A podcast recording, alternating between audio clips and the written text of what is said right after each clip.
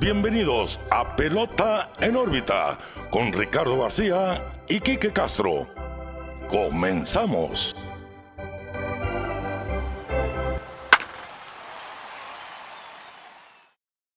Hola, ¿qué tal amigos? Bienvenidos a un nuevo episodio de Pelota en órbita en su edición número 95. Los saluda como siempre Ricardo García y también como siempre, ahora sí, después de una semana ausente, Quique Castro. Quique, ¿qué onda? ¿Cómo estás? Muy bien, ya de regreso no me fui de parranda. me fui a la ciudad de San Diego, por eso la gorrita de hoy, me adelanto al La, anuncio. cantamos, ¿eh? La, la semana pasada. Sí, es que obviamente no iba, no iba a poder ir a, a una ciudad con un estadio tan bonito y no pasar y comprarme una gorra, lo hice. Eh, me tocó ir al Petco Park, no hubo juego, lástima, un estadio muy bonito, San Diego una ciudad muy hermosa, un Sí. clima chulo. Y pues me adquirí esta gorra, mira, retro, muy bonita, 10 de 10. 10 de 10, la verdad sí. El parche del costado. Sí, sí, sí, la, la visera por abajo verde, el logo plano. 100% no, retro, ¿no? Sí, así como me gustan, la neta, a mí me gusta mucho lo retro y pues no la podía dejar pasar. Y muy bien, Ricardo, la verdad ya vi que, que me relevó el buen Boston. Al fin ya muchos ya lo conocieron, lo hemos mencionado mucho aquí en el programa, nos hizo el favor de cubrirme el episodio anterior y feliz de estar de regreso. Una ahí, nos más. dieron carrilla, de hecho, por, por mis pifias, dici- diciéndole Quique a, al Ah, no, Boston. pues la costumbre, llevamos ya dos años sí. haciendo eso, Ricardo, pues se entiende, Es ¿no? lo que le decía yo, el Boston entiende. entiende, y sí, se, re- Sí, se reía, ¿no? sí, sí, Pero ahí nos pone el buen Beto Flores, que le mandamos saludos de, de- de miedo, esa obsesión de Ricardo por el Quique. Es que soy un tipazo, pues, y se entiende, se entiende que, que es difícil dejarme ir, pero mira, nomás fue un capítulo, es la primera vez, de hecho, que, que alguien me releva, ¿no? Sí, Quiero sí, pensar. Sí, creo que sí es la primera vez. Sí. Eh, pero bueno, feliz de estar de regreso y antes de empezar, como todas las semanas, no sé si el Boston lo dijo bien, pero no, no, los- no le dejé esa tarea. Los sincero. invito a que nos sigan en nuestras redes sociales, Pelota en órbita, Facebook, Twitter, Instagram y YouTube, donde se sube semanalmente información, posts, eh, videos de lo que va pasando en la pelota y de lo que platicamos en el episodio. Eh, pues ya describí mi gorra de hoy, si la quieren ver, ahí está el video en YouTube, si nos quieren ver las caras. Y eh, pues los invito a que nos sigan. Ahí va, ahí va nuestra sociedad secreta de Pelota en órbita. Así que ya lo saben, Pelota en órbita en todos lados, Facebook, Twitter, Instagram, YouTube. Suscríbanse en las plataformas de audio digital. Y no podía dejar pasar este regalote, Quique. Así Para es. aquellos que nos ven en YouTube, pues estarán viendo. Eh, es un póster conmemorando la temporada de MVP de Shohei Otani. Y si le dan vuelta, pues tenemos una imagen conmemorativa del, del juego en el Field of Dreams del año pasado entre los Yankees y los White Sox, del buen Teco Coronado que nos lo hizo es. llegar. No tuvimos la oportunidad de verlo en persona, pero nos lo mandó. Y pues le mandamos un abrazo. Y aquí lo vamos a ver en la pared eventualmente. Sí, va, va a ser adaptada la pared para, Sí, para ir poniendo sí. las cositas que, Y que mira nos que, regalen. Qué mejor. Sí, los dos están de 10. Dio eh, en el pero- clavo, dio en el clavo con el de Otani. Se sabe que es un programa pro Otani y, y Pro Otani. pro Otani, barras, barras.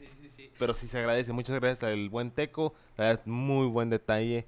Eh, y sí, eh, muchas gracias. Ya saben, si nos quieren regalar algo, adelante. Bienvenido, Bienvenido. bienvenido. Bueno, vamos a comenzar entonces con el episodio el número 95, porque esta semana nos dio mucho de qué hablar realmente. Vamos a tratar de ser, pues, ma- lo más centrados en los temas principales.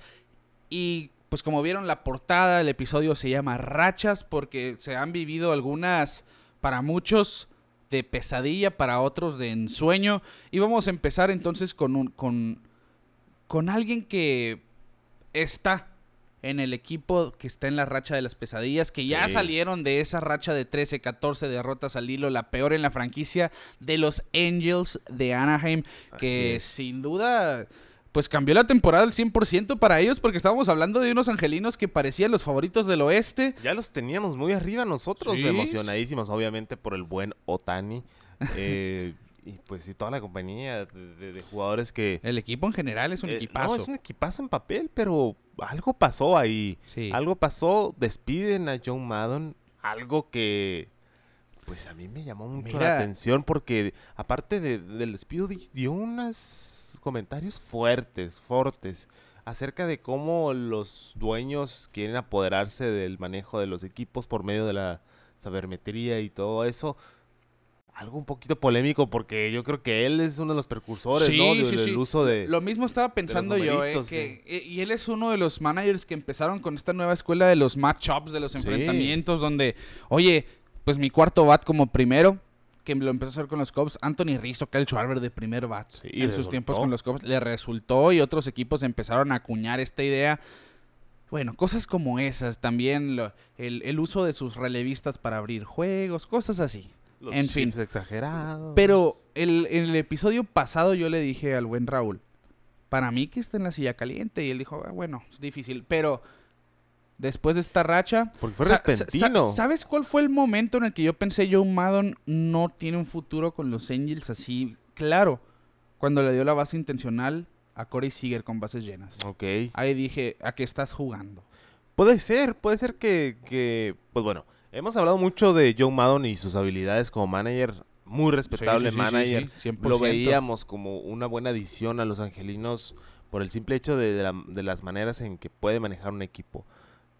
Al parecer, no fue, bueno, o no, sí, no fue lo que querían los angelinos al final de cuentas, no los llevó a, a- ni a playoffs, teniendo un equipazo. Este año empezaron excelente la temporada, todo se derrumbó. Eh, y pues salió, salió por la puerta de atrás y se me hace muy extraño porque sí se me hizo repentino. O sea, Sí. ok, tienes una racha de 12 perdidos, está bueno, pero a todos le puede pasar una racha perdedora. Incluso, pues, para romper tu propia marca de perdidos seguidos. Pero no veía yo Joe Maddon fuera todavía y se fue.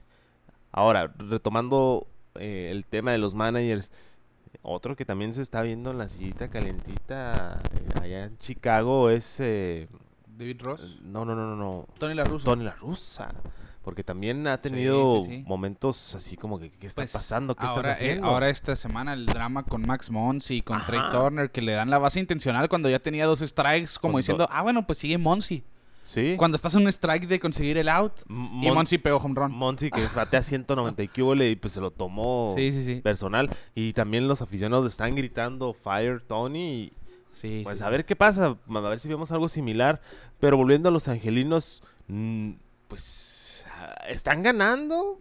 Lo- sin lo- han, gan- Maddon. han ganado dos juegos después de esa racha de 14, así que van. Phil Nevin ya tiene un historial positivo, el, el nuevo manager de los Angels, que era el coach de tercera de los Yankees, recordarán algunos, después de...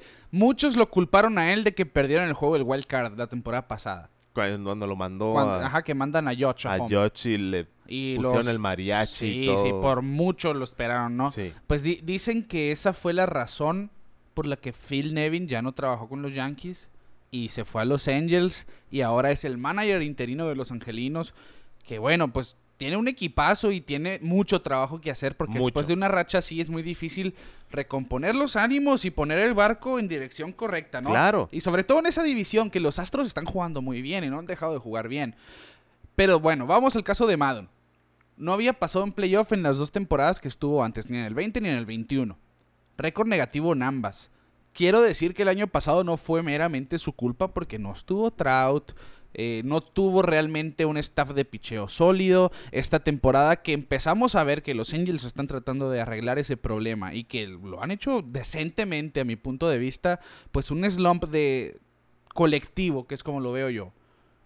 Donde Mike Trout pasó por su peor slump de 26-0 Sí. donde Jared Walsh era el único que estaba batiendo en la alineación. Anthony Sí. Rendón se lastimó. Otani no ha sido hasta este momento el MVP de la temporada pasada. Y en general han tenido bajas como Taylor Ward, que había empezado excelente, que está teniendo un temporadón a la lista de lesionados. Brandon March también ha estado mal. En fin, y el picheo, cuando, cuando lograban hacer carreras, tenían malas salidas. Sí. Por eso, un slump colectivo. Así lo vi yo. Sí, eh, o To- sea, todo se puso en contra. Todo, todo se puso en contra y obviamente la primera cabeza en rodar, pues es la del manager. Siempre. También, como siempre decimos, hay cosas que uno no ve como aficionado dentro del clubhouse, dentro del ambiente. Chance y algo, ah, hubo fricción de algo, no sé. Pero si tienes a dos de los mejores jugadores en tu equipo, es para que estés siempre en la lucha de playoff. Sí. Así lo veo yo. Hasta obviamente estamos hablando de Otani y Trout. Ajá. Y pues Joe Maddon pues simplemente no pudo hacer la magia que tuvo con Tampa Bay ni con Chicago. Entonces lo despiden, ese reencuentro mágico pues no se dio. Y pues a ver qué hacen los angelinos, porque como dices, eh, Houston sigue siendo ese monstruo a vencer a pesar de los cambios y, y- y a pesar de los jugadores que han entrado y salido del equipo. eh, siguen siendo el equipo a vencer en el oeste. Y para la buena suerte de los Angels, no, no estaban jugando tan bien los Astros durante su racha y no cayeron a doble dígito en, en cuanto a la diferencia. No están a solamente ocho juegos en este momento, pero bueno, los Angels por fin rompieron esa racha que es lo que les importaba. Han ganado dos de sus últimos diez, pero bueno, hablando positivamente ya, eh, en cuanto a esta organización, Jared Walsh, quien decíamos, el único que estaba medio bateando bien en, la- en el equipo, pues ayer en el juego del, del sábado en contra de los Mets, se convirtió en el tercer jugador de esta temporada que bateó el ciclo, se unió a Christian Yelich, se unió a Eduardo Escobar, que lo hizo también por los Mets la semana pasada, si no me equivoco. Sí. La- ¿Sabes cuál es la curiosidad? Es que los tres conectaron el triple como su último hit. Pues es- ya lo dijimos, ¿no? A veces el triple es el más difícil de- Sí, de, de sí. conectar para el ciclo. Porque lo vimos con Escobar, ¿no? Corrió las bases como si el mundo se Eh, fuera a Él acabar. estaba buscando el triple desde que Sí, salió sí, el sí, batazo. desde que salió el batazo.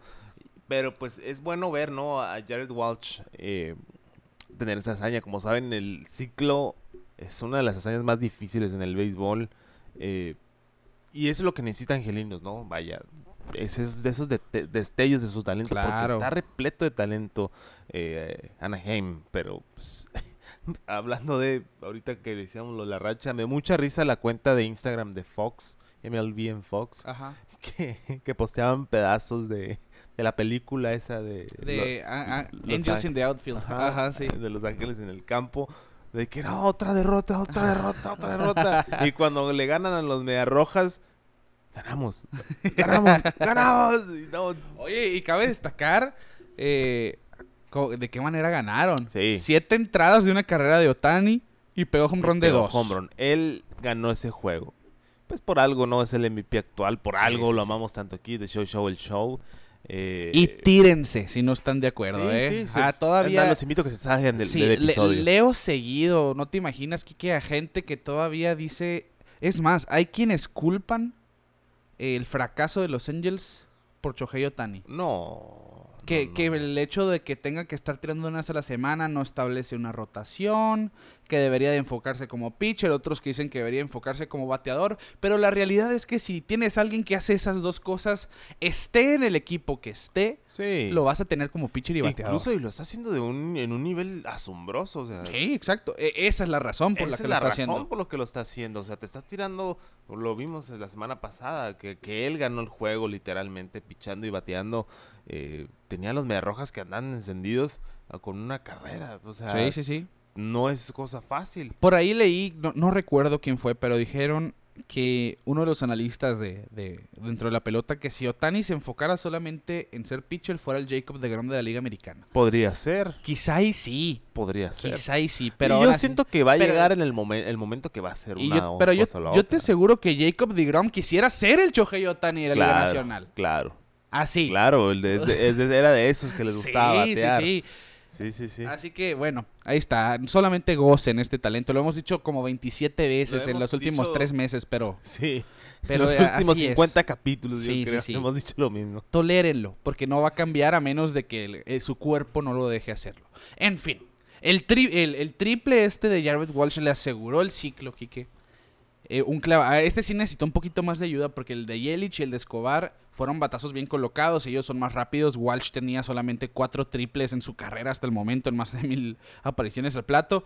Khalil Lee, el jardinero central, se tira el clavado, no le llega, la pelota se va al fondo y Walsh se quedó en tercera, consiguió su ciclo eventualmente. Es el noveno en la historia de los angelinos, apenas una franquicia que existe desde los 60s, nomás nueve ciclos. El último sucedió en el 2019 y fue precisamente Shohei Otani en contra de Tampa Bay. Y aquí está la lista de angelinos que han bateado el ciclo porque no me podía... Son tan poquitos que me di la tarea de buscarlos. No está de más Sí. mencionarlos. Jim Fregosi, que lo hizo dos veces, una en el 64, una en el 68. Muy fregosi. Dan Ford en el 79. El mejor atleta americano de todos los tiempos por muchos, Dave Winfield en 1991. Jeff Davanon en 2004. John Figgins en 2006. Y probablemente pues el- la, la tercia de miedo de los Angels. Mike Trout 2013, Shohei Ohtani 2019 y Jared Walsh ayer. Así Sí. que, y además, por si fuera poco, ahí está el, el primer dato para pantallar al suegro de este episodio. Fue la primera vez en un mismo juego donde alguien bateó el ciclo, otro jugador batió múltiples cuadrangulares, en el caso de Mike Trout que se fue dos veces para la calle, y alguien más conectó el primer home run de su carrera, el caso de Khalil Lee por los Mets. Que recordarán a Khalil Lee el episodio cuando cambiaron a Benintendi a los Royals. Sí, Él, él se va de precisamente los Royals a los Mets en ese triple cambio. sí. Así que ahí está. Un ciclo, múltiples home runs por un jugador y el primero en la carrera para otro en el mismo partido fue en el del sábado, en la victoria de los Angels sobre los Mets. Así que ahí está, el primer datito. Probablemente veremos más ciclos esta campaña. Ya son tres al 11 de junio, porque hoy estamos grabando en 12. Y, las ofensivas que están despertando. Sí, eh, es que- Lo, lo importante. Hablando de despertar, que el caso de Marcus Simeon, que, que decíamos, ha sido una de las peores contrataciones hasta ahora. No, había no había pegado su primer cuadrangular. Pasaron como 150 turnos, no me, no me acuerdo realmente. Antes de su primero, y esta semana, en una doble jornada, en ocho turnos, conectó tres en un día. Ya, Sí. tiene, ya tiene seis en la temporada. Esta semana creo que tiene cuatro. Realmente se prendió a Marcus Simeon y ojo porque viene de ser candidato al MVP. Rompió el récord de home runs para un segunda base y no se podía quedar bateando como estaba. No, bateando. no. Como decíamos, hubo muchos factores en esta temporada muerta que hizo que, que bajaran los, los poderes de los bateadores. También la conversación de las pelotas y todo eso, pero siento que ya poco a poco se está despertando más la ofensiva en general en grandes ligas. Sí, sin duda. Y hablando de ofensiva, alguien y un equipo que normalmente saca ofensiva de donde uno no lo esperaría, hablando de los Yankees de Nueva York. Sí. Matt Carpenter.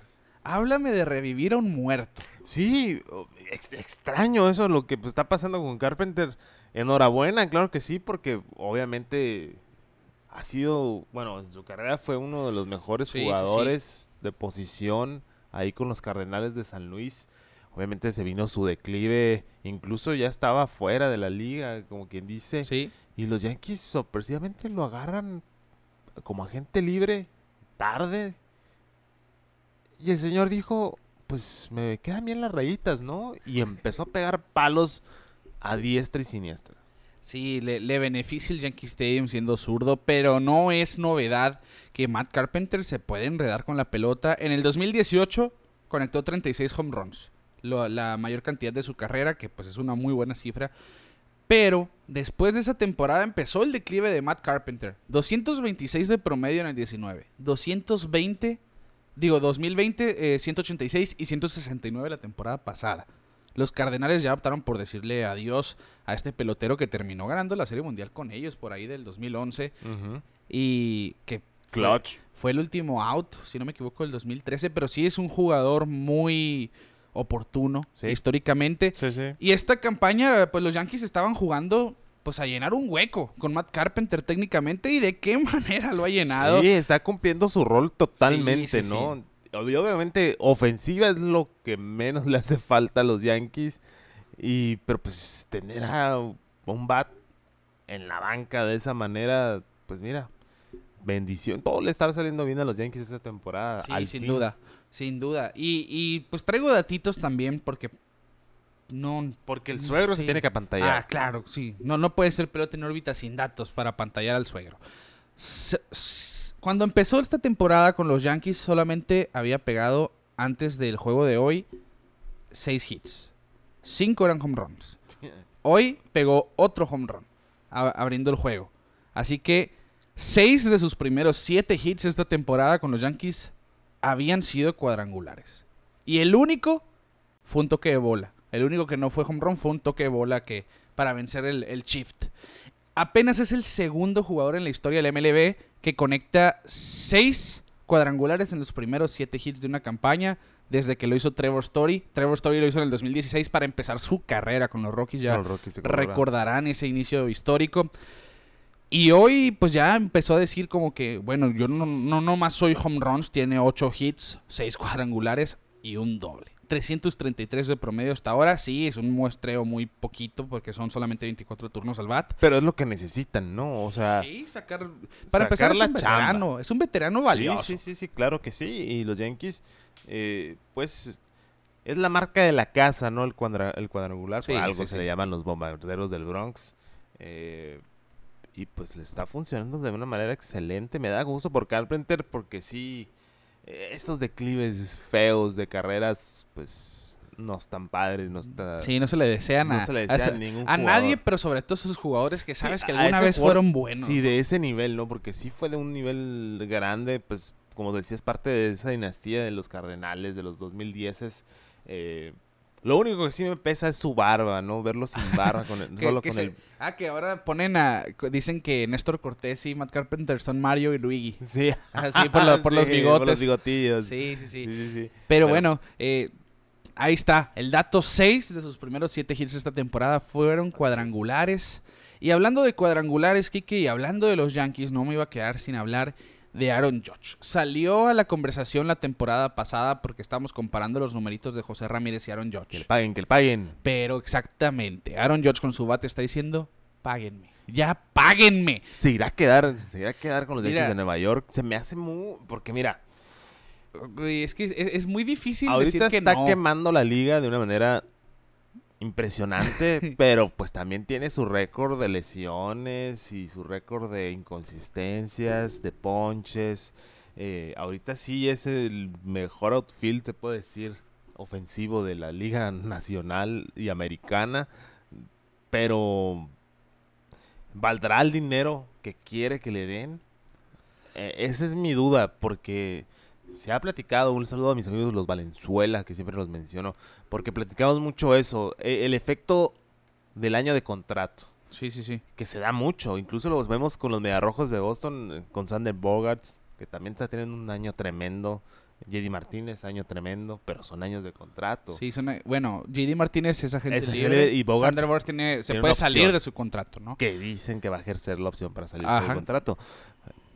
Que, Aaron Es- Judge ya lo dijo. Yo voy a hablar con 30 equipos al final de la Claro, temporada. claro, incluso se platicaba que lo quieren reclutar para los angelinos. Todos los equipos lo van a querer ahorita. Con el béisbol que está jugando, todos quieren a Aaron Judge. Pero la pregunta aquí es, eh, ¿valdrá el dinero que está pidiendo? ¿Y qué equipo podrá ser el que se lo dé si no son los Yankees de Nueva York? Sabes que siento yo que los Yankees tienen que pagarle, pero la cuestión con Aaron Judge es que ya está en sus 30. Sí, A partir de la temporada que entra, creo que tiene 31. sí, porque subió ya, ya... Sí, tenía 25, 25, 26 26 años, años. Cuando, cuando era novato, así que apenas un contrato de, de pocos años, 2, 3 años y A una Trevor- cantidad alta, ¿no? A la Trevor Bauer, en paz Sí, descanse, ¿no? O sea, algo así. Dos añitos, pero buen, bien cargados de billetes. Si acaso uno de 5 años máximo no lo veo pasando de ahí. Sí, No lo veo pasando de ahí realmente. Y, y siendo así, lo vale. Lo vale. Ah, no, claro. O sea, de que lo vale, lo vale, pero la duda inicial es, ¿se quedará con Yankees o se irá para otro lado? Ese, ese es el gran problema. Porque ahí. si se va a otro lado, ¿podrá trasladar su poder y su dominio que tiene el Yankee Stadium a otro estadio? Yo digo que sí. ¿Sí? Sí, sí, sí. Es que el, el poder está. Que, Sí. le- que se beneficia del short porch, del jardín derecho y que Sí, casi todos los Yankees lo hacen. Pues sí. Y se va mucho la banda contraria. Pero él tiene el poder para batear 40 donde juegue. Sí, sí. La, la realidad, ¿no? Y bueno, esta temporada tiene 24 cuadrangulares. Tiene 7 más que cualquier otro jugador en la liga. Estamos a inicios de junio. Sí, es 12 de junio. Entonces, Así que va para 60. 45, no, ahorita ya son para 60. 60. Eh, Ojalá, ojalá y sí llegue a esos números y sí se mantenga eh, educado, iba a decir. Que se mantenga sano. Sano. Porque yo creo que esa es la clave. Y ha sido la clave importante de los Yankees de Nueva York los últimos cinco años, ¿no? Ese declive de que todas las piezas caían al mismo tiempo al hospital. Sí. Este año han sabido cubrir huecos, este año todo les está saliendo bien. El liderazgo que tiene en la Liga Americana, que ahorita la vamos a platicar, es reflejo de buenos movimientos en la, en la temporada muerta y un béisbol que está jugando tremendo. Sí, sí, sí, sin duda. Y mira, siento yo que si no, ¿qué es lo que le decía a Raúl la, la semana pasada?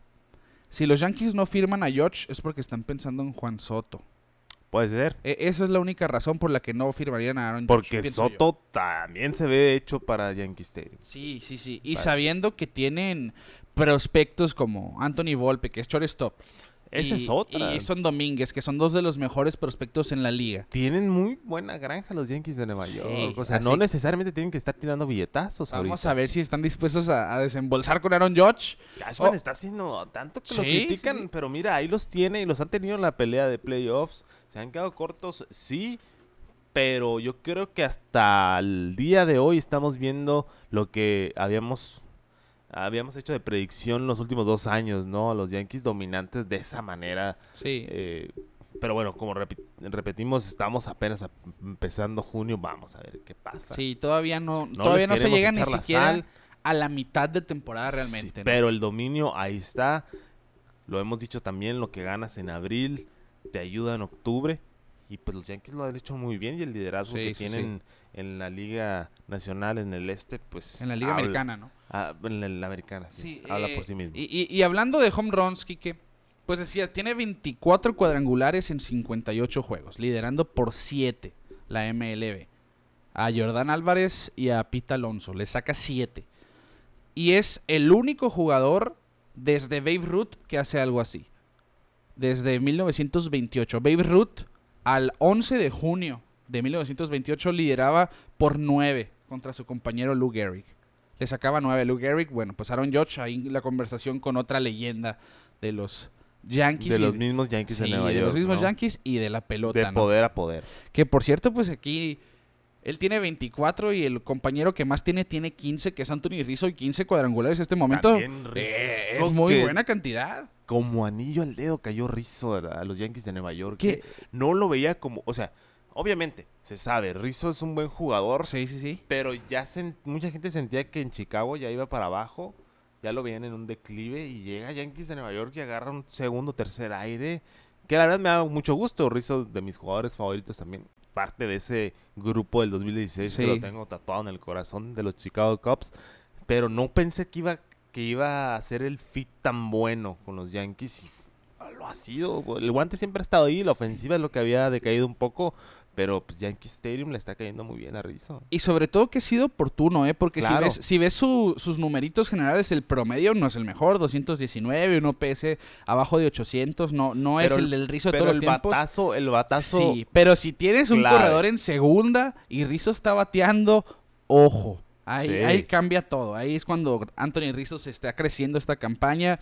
Y bueno, no, no es por nada que los Yankees tienen el mejor récord de las grandes ligas de este momento. Ahí está el dato de Aaron Judge, que, bueno, líder de home runs. Que es, el, es de los jugadores que hay que estar checando, ¿no? Porque obviamente queremos que. Queremos ver a dónde va a parar. ¿A dónde vamos a parar? No Sí. se sabe. Vamos es lo a que ver, dice, ¿no? Es lo que dice Aaron Judge. Me- a mí me gusta para que se vaya a la costa oeste, ¿eh? Ah, Costa Oeste. Para San Diego, para San Francisco, San Diego. algo, algo por ahí. Pues es que. Hay San- quienes dicen que se podría ir a los Medias Rojas si se van JD Martínez y Bogarts. Pues mira. Que, que mira, fuera, eh, fuera eso, ahí Hay sí una se im- nos cuelgan dos que tres fans de los Yankees. ¿eh? Hay una imagen por ahí de, de, de Aaron Judge de jovenazo con una camiseta de Boston que cada vez que, que hay un juego entre Yankees Boston la sacan Ah, sí, la publican. la foto esa. Eh, pues quién sabe, quién sabe, como te digo. eh, paréntesis enorme. Acabamos de poner el juego Angels eh, Mets de mis hermosos Mets.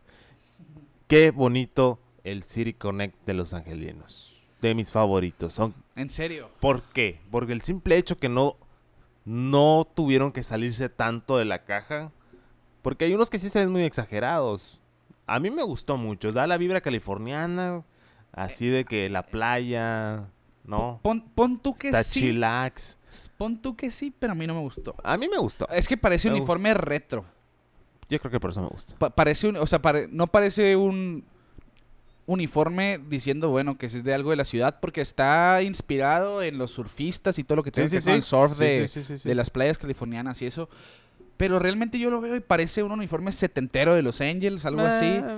Pues sí. Por ahí va. Pero a mí sí me gusta. eh, no sí no- me no digo que no esté bonito porque está muy Sí, limpio. está muy chulo, está pero muy para como City Connect como tal, Sí. no. ¿Cuál ha sido tu favorito favorito? Ah, Hay varios. El que, el que menos me gustó a mí es el de los Dodgers. Sí, a mí A ese también. sí, ese es otro que no- se me hizo, es un alternativo. No también. le echaron ganas para nada. El, sal- se aplaude el uso del pantalón azul, pero simplemente dejaron igual el logo, o sea, no hicieron ni nada diferente. El de Boston me gusta mucho por el, obviamente uno que es maratonista. Ah, Ah, por el significado Del de- maratón, del maratón sí, de sí, sí. Eh, el de Chicago, el de los White Sox me gusta mucho. que Es- para muchos es el mejor ese, pero... ese rayado con las letras así medio choleronas. Ajá. Me gustó Gangsta. bastante, gangsta. Eh, Eh, ¿Cuál otro? Mm, no sé, pero necesitamos necesitamos que, que vuelvan los retro, los Sí, sí, sí, uniformes sí. retro, porque no sé si te acuerdas hace unos años eh, siempre en una fecha todos los equipos usaban un uniforme retro.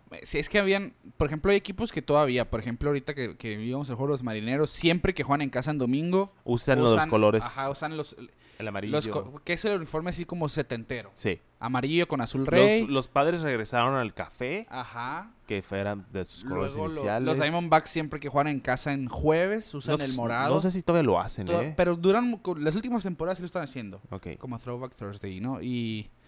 Pero, por ejemplo, los Yankees de repente usaban un Lo- los- uniforme viejo. Una vez que lo- hubo una serie Yankees Red Sox que usaban Sí, los sí, uniformes así bombachones con las Sí, sí, mangas. sí lo así. recuerdo. Creo que fue como el 2010, 2011.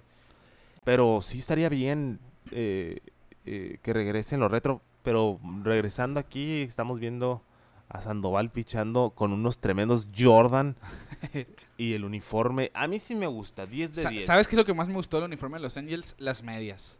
El Las patrón que medias. tienen las medias. Sí, se me A hizo muy original. Ok. Pero, pero para, para, Parecen City de los Diamondbacks. para sí de los City Connect, Ajá. representando una ciudad, para mí sin duda lo que es el City Connect, el de los Astros, Ah, el de los Astros también está desde basado así en el alunizaje, claro. todo lo de la NASA. un problemón. E- ese está muy bonito. Sí. El de los nacionales de Washington me encantó a mí me realmente. gustó, me gustó. O sea, no se me hace malo, pero tampoco no está en mi top. A mí, a mí sí se me hizo mis top. Y el de Kansas City, me gustó demasiado. Ah, Kansas City se me hizo muy elegante. El de la ciudad de las fuentes. Sí. Cómo cambiaron el logo haciendo así, simulando fuentes. Sí, todo eso. me- Lástima que son bien malos los Royals. Pero ese es otro cantar, ¿no? bueno, pero ahí está. Un paréntesis enorme. Se cierra el paréntesis. Siga, ¿qué, qué íbamos, Sí, Ricardo? eh, di- difícil, ¿no? No disociar aquí con nosotros Sí es, sí, es que mira, para eso también pusimos, estamos poniendo los juegos, para también sí, sí. platicar, un, o sea, que hagamos un poquito del script y platicar más de lo que estamos viendo en el momento. Así es.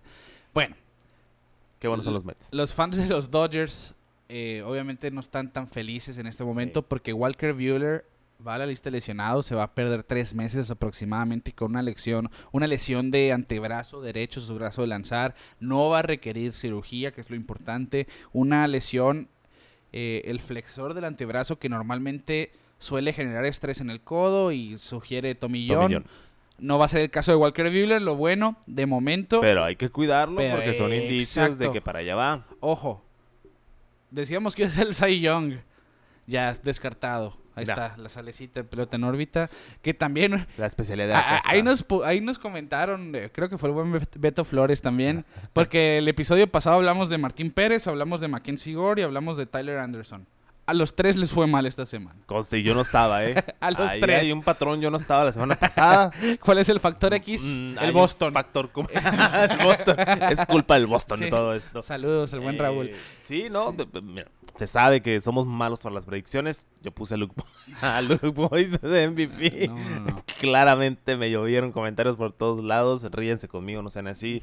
Eh, pero golpe bajo para los Dodgers en el peor Sí. momento, yo creo, porque los padres de San Diego le están pisando los talones. Y los gigantes no están jugando mal no, también. no, es que, están en la pelea. eh, esa tres. división sigue muy cerrada. Los padres ya están siendo buenos otra vez. Es Realmente, Arizona y Colorado ya se fueron. sí, sin duda, Nos, sin duda. nos tuvieron emocionados las primeras Que- tres semanas. Pero, que, que- ya. que es el mismo caso de los Orioles. No van a competir, pero no es un equipo que dé asco. pero están dando buenos Sí, juegos. sí, sí, te están van a hacer batallar. juegos. Te Sí, van a sí, hacer sí, que, sí. que te cueste esa W después de las nueve entradas. Ese ¿no? punto cinco juegos de ventaja te lo va a Sí, cobrar sí, te la va a cobrar, no te la va a dejar tan Sí, fácil. Sí, sí, sí. Pero bueno, no está la, la buena noticia es que vuelve Clayton Kershaw a la rotación que se han estado fajando los que están llenando los huecos aquí.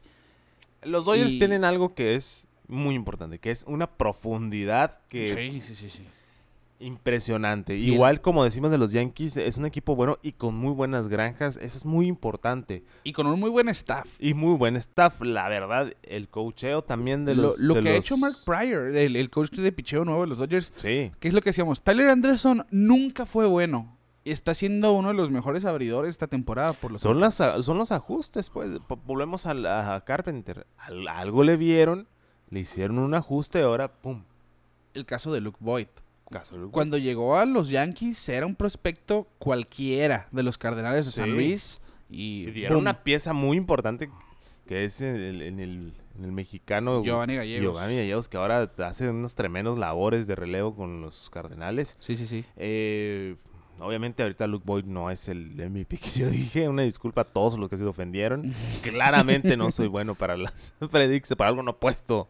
Eh, pero pues volviendo al tema de los Dodgers, eh, obviamente la cara del coacheo de los Dodgers es Dave Roberts. Claramente nadie lo Sí. quiere.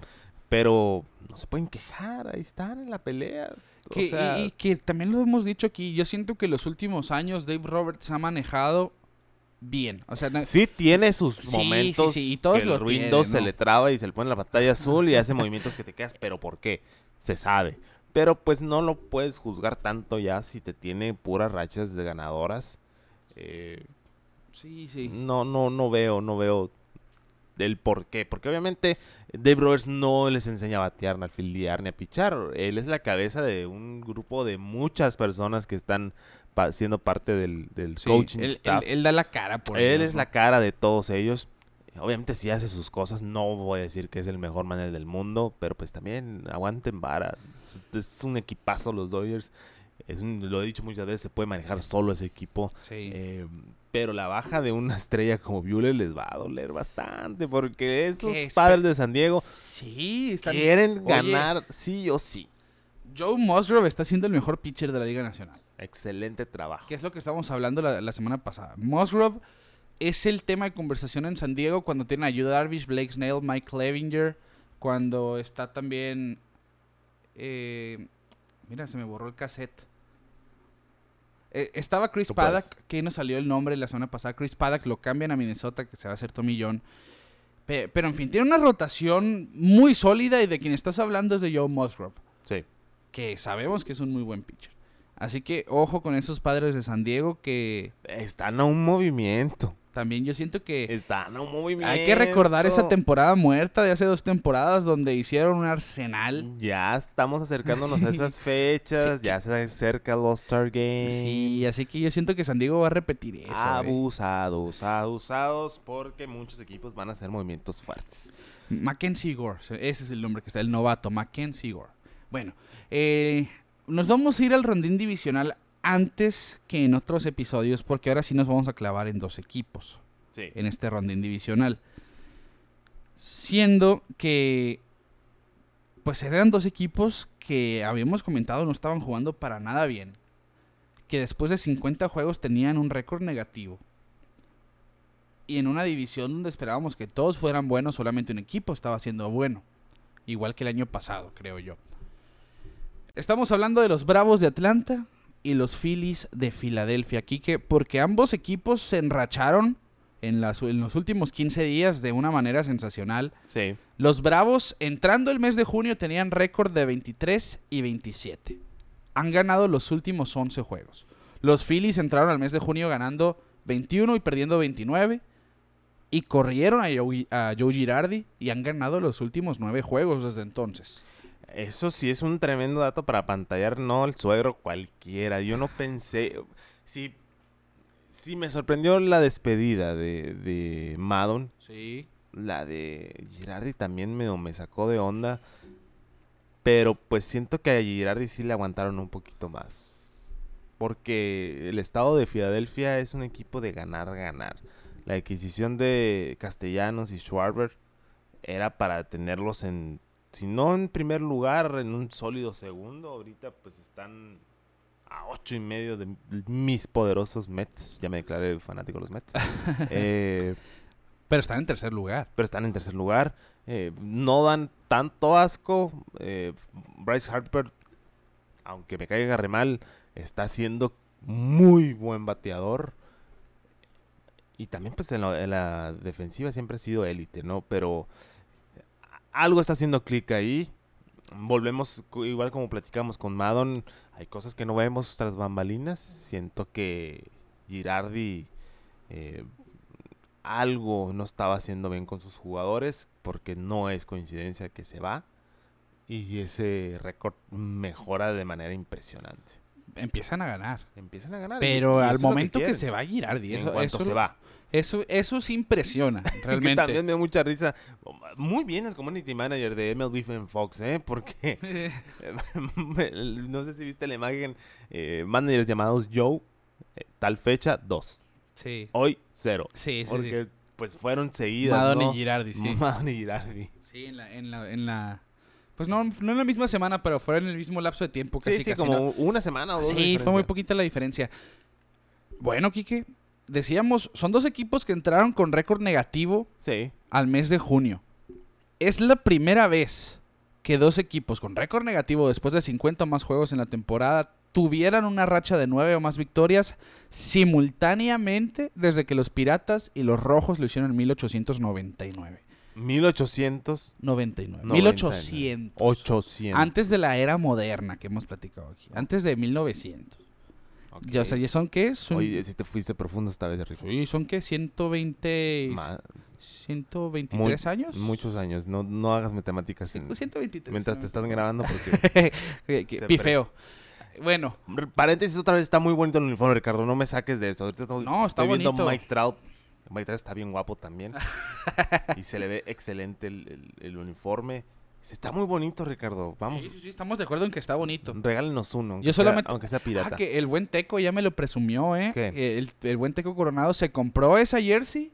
Con- de la- Otani. la- de Otani, precisamente. y, y la gorrita. Muy bien. Sí, sí, sí, sí, sí. No me mandó para acá también.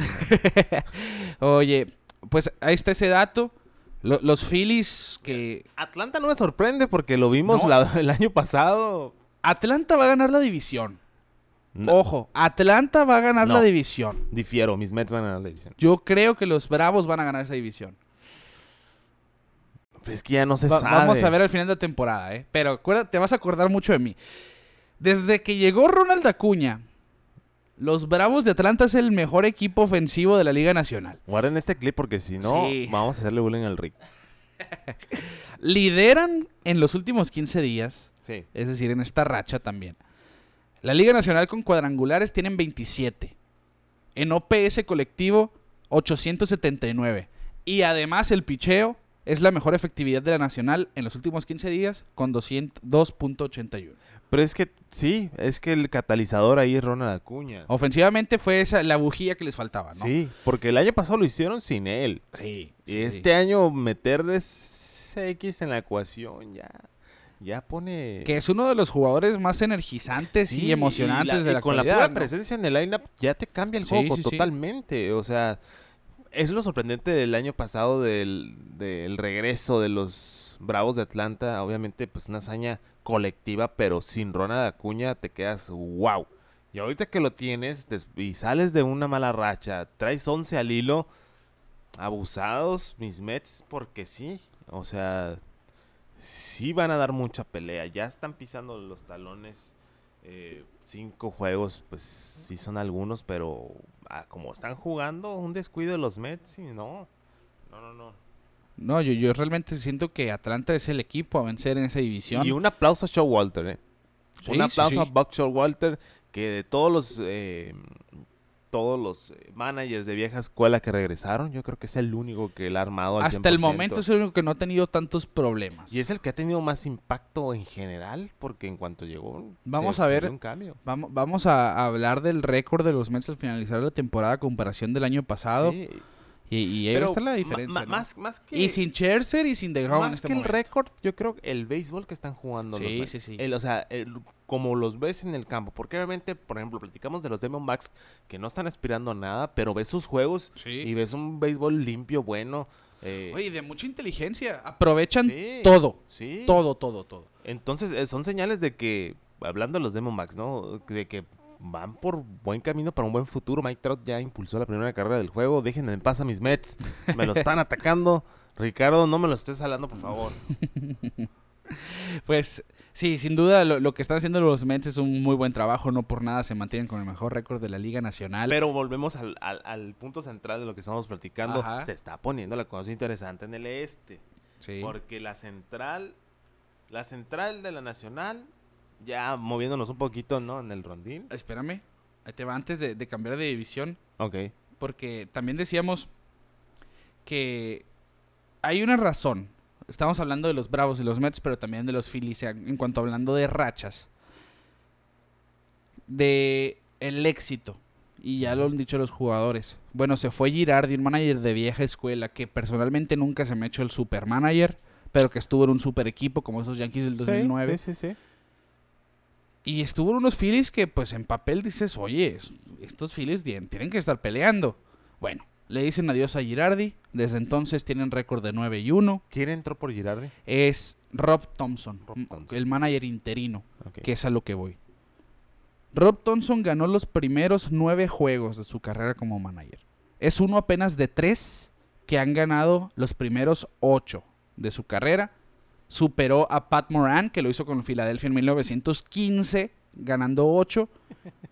Y se queda atrás de Joe M. Morgan, que lo hizo con los Medias Rojas de Boston en 1988, ganando 12 para empezar su carrera. Así que acuérdense de Rob Thompson, que ya lo están eh, elogiando los jugadores que pues ya están jugando de 500 para empezar, yo haría lo mismo. Sí. Que fue Mickey Moniak, si no me equivoco, que, que lo dijo.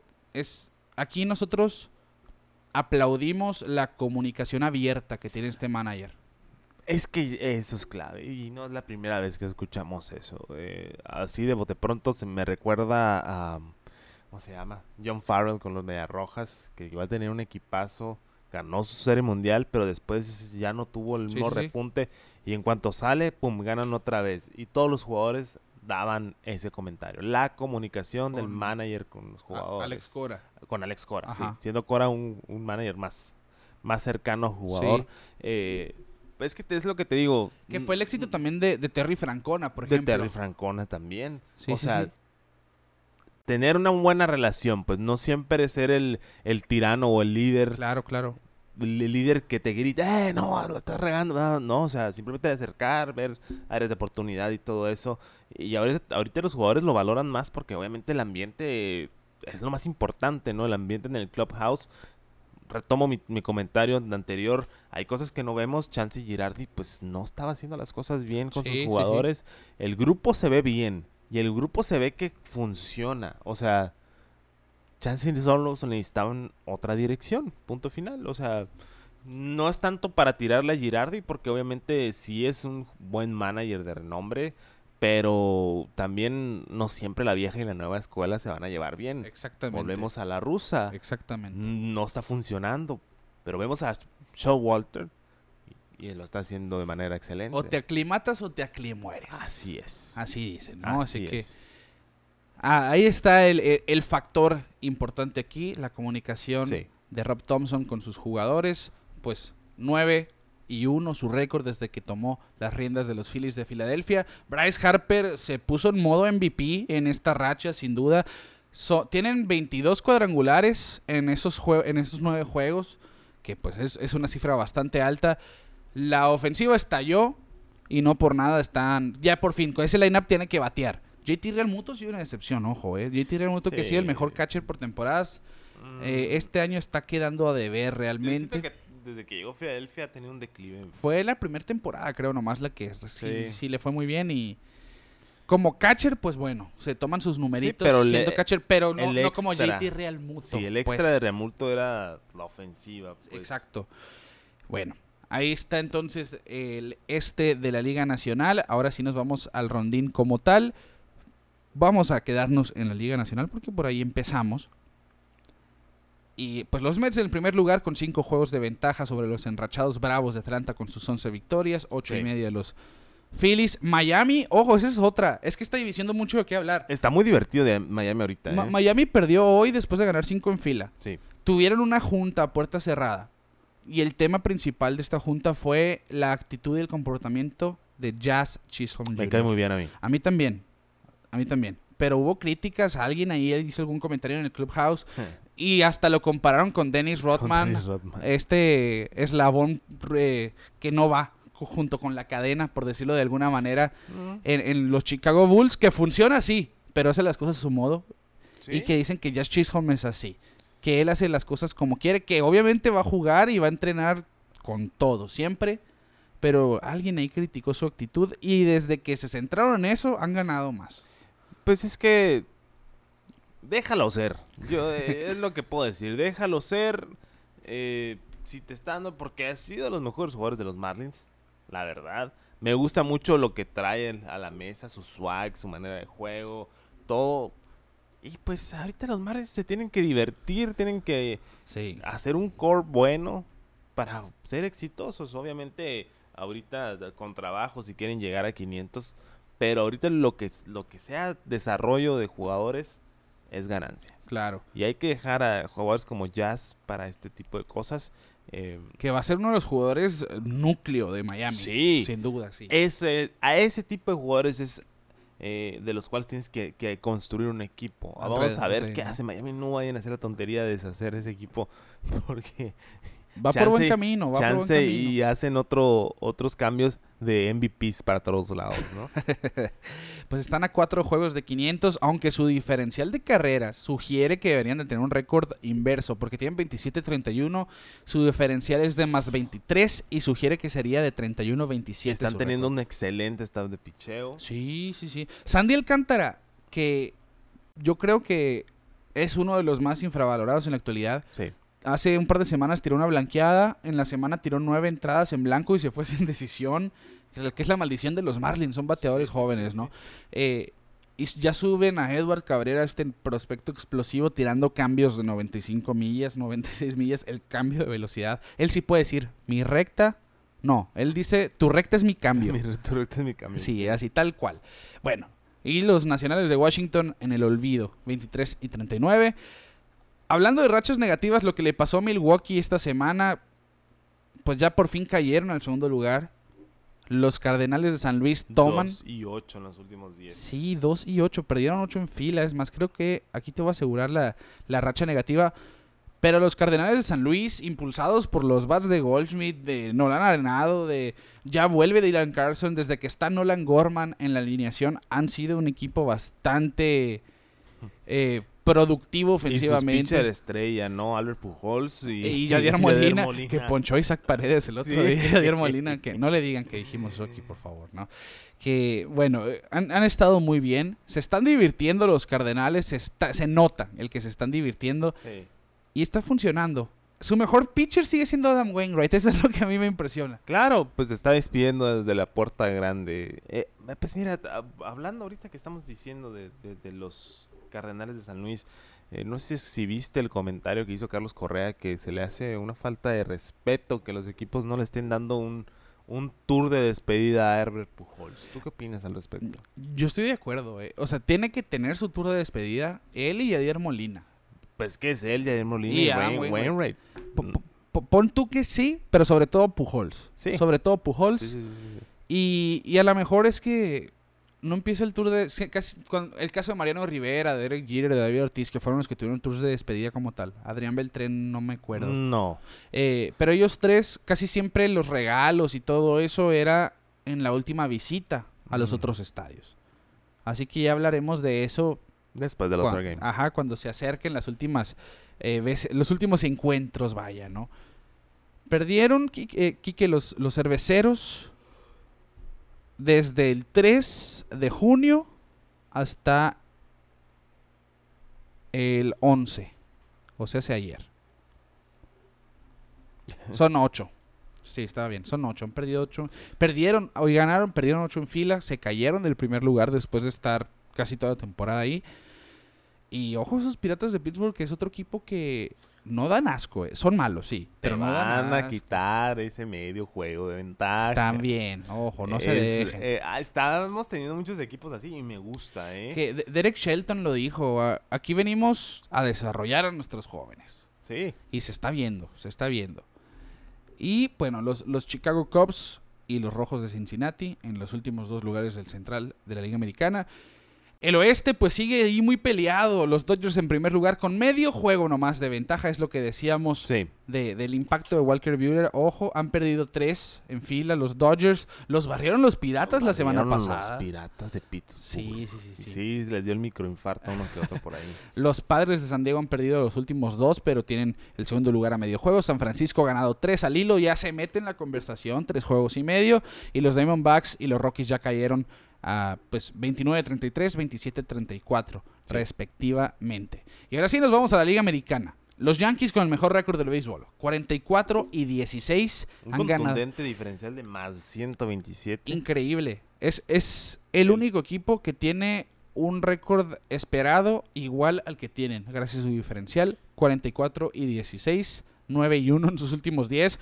Los Red Sox de Boston están jugando excelente pelota en este momento y no han podido subir porque los Yankees no han dejado de ganar. Tampa Bay apretó y Toronto también está empezando a jugar se mejor. Está, se está calentando el este de la, de la americana. No espera menos Baltimore.